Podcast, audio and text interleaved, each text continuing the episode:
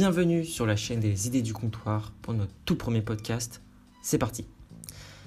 Peut-être que tu es là car tu te poses des questions sur toi-même, ou peut-être parce que tu es un fin connaisseur de la flemme, ou bien tu cherches tout simplement à me faire plaisir en écoutant mon premier podcast.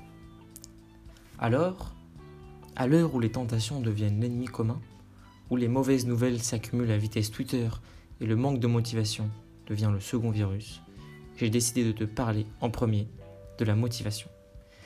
Et pas celle que tu vois sur les réseaux sociaux qui te disent d'arrêter l'école et de devenir entrepreneur. Déjà, parce que je ne le suis pas. Et parce que je ne vais pas te parler de quelque chose que tu ne peux pas faire maintenant.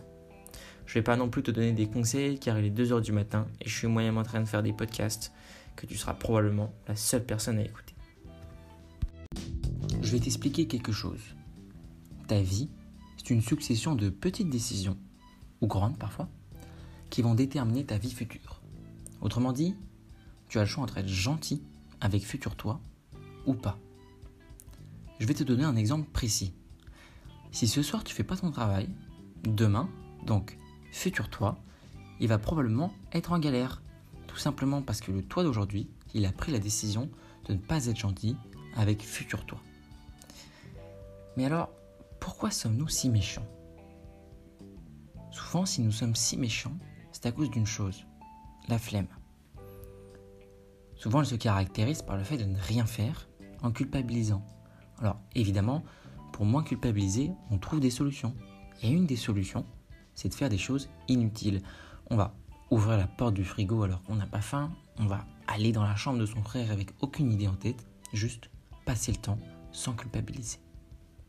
Cette flemme, c'est celle qui peut détruire tes rêves d'enfant, ceux d'abord de devenir un grand youtubeur, ou celle de marquer un but pendant la finale de la Coupe du Monde de foot, puis ensuite ceux de devenir un entrepreneur avec une grande villa et une baie vitrée sur la mer. Cette vie qu'on t'a promis de gagner si tu suis la formation en crypto-monnaie du gourou qui a soi-disant arrêté les études et qui est maintenant sur Instagram pour te persuader que tu peux le faire aussi. Évidemment, ton bon sens te rattrape et tu n'y crois pas. Ta flemme, elle va t'enfoncer au plus profond, là où la motivation n'arrivera jamais à aller te chercher ta flemme est armée jusqu'aux os et elle n'hésitera pas à te mitrailler à coups d'addiction. Pendant cette période de Covid, on s'est tous retrouvés seuls face à nous-mêmes, face à nos désirs, ceux qui t'ont façonné, ceux qui te façonnent et ceux qui te façonneront. La notion du temps s'est modifiée et l'addiction, l'arme fatale de la flemme, a remplacé tes désirs les plus profonds.